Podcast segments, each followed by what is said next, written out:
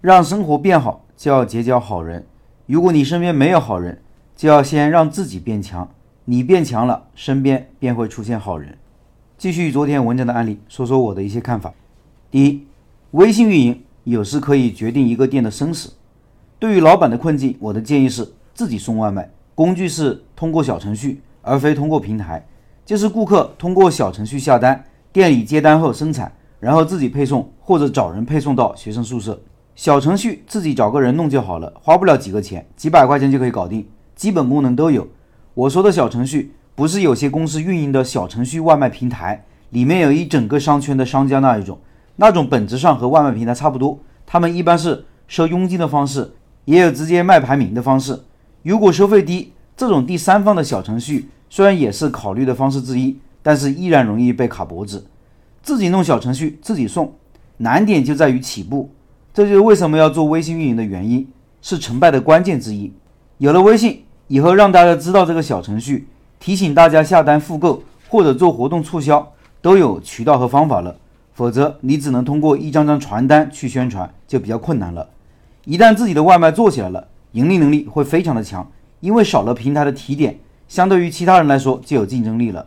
前段时间，段老板就分享过这样一个类似的案例，那个老板也是在校园里做外卖，营业额每天可以上万。这篇文章链接我放公众号文章里了，听音频的老板可以到开店笔记的公众号查找对应文章看这个案例。第二，在校园里做餐饮。学校的外卖政策一定要去了解清楚。虽然大部分学校允许做外卖，但是有些学校是不允许做外卖的。对于餐饮不能做外卖，就相当于直接砍掉了你一条腿，你怎么活？一个不能做外卖的学校，我建议大家不要去。这种地方后勤部门不好打交道，你肯定不愿意跟一个极其自私的人打交道一样的。不仅是外卖政策，其他的政策也要深入了解。我前段时间讲到学校食堂时也讲过，比如。扣点政策高于百分之二十，要多考虑一下自己的成本结构是否合理，比如原材料是否允许自己采购，不能自己采购的不考虑。还比如付款周期超过一个月也要谨慎考虑。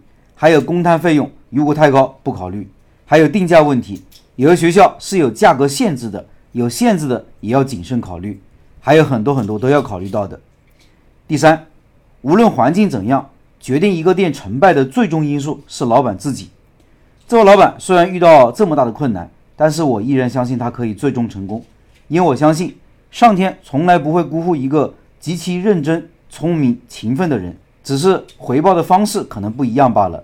一个人行不行，从平时的一言一行中是可以看得出来的。有些人一天一个想法，意志不坚定，遇到困难只会抱怨，甚至退缩，还懒，怎么可以把事情做成呢？各位在结交朋友的过程中也要看人。因为你的朋友是什么样的人，你也会成为什么样的人。物以类聚，人以群分。上进的人在一起，会相互支持、相互激励，大家的命运就会慢慢变好。如果你身边没有好人，那就先让自己孤独一段时间，好好学习，好好奋斗，先让自己变强。你变好了，身边就会出现一些好人，相当于你通过改变自己，改变了环境。第四，开店一定要学习如何做外卖，外卖。对于现在的餐饮是必不可少的技能，这个估计大家都不会有疑问。外卖做得好是可以赚钱的。案例中的这位老板就分享了，通过合理的设计，他外卖到手的钱和堂食是一样的。我们平时做外卖可能做不到和堂食利润一样，但是利润也是可以接受的。如何学习做外卖呢？这是难点。我有三个建议：第一，学习饿了么和美团外卖官方发布的一些文章、课程或者书籍；第二，学习优秀同行的做法，很多时候同行就是最好的老师。第三，找优秀的老师。学习，但是一定要注意，要找有实战经验，同时有理论基础的人学习，这个很重要。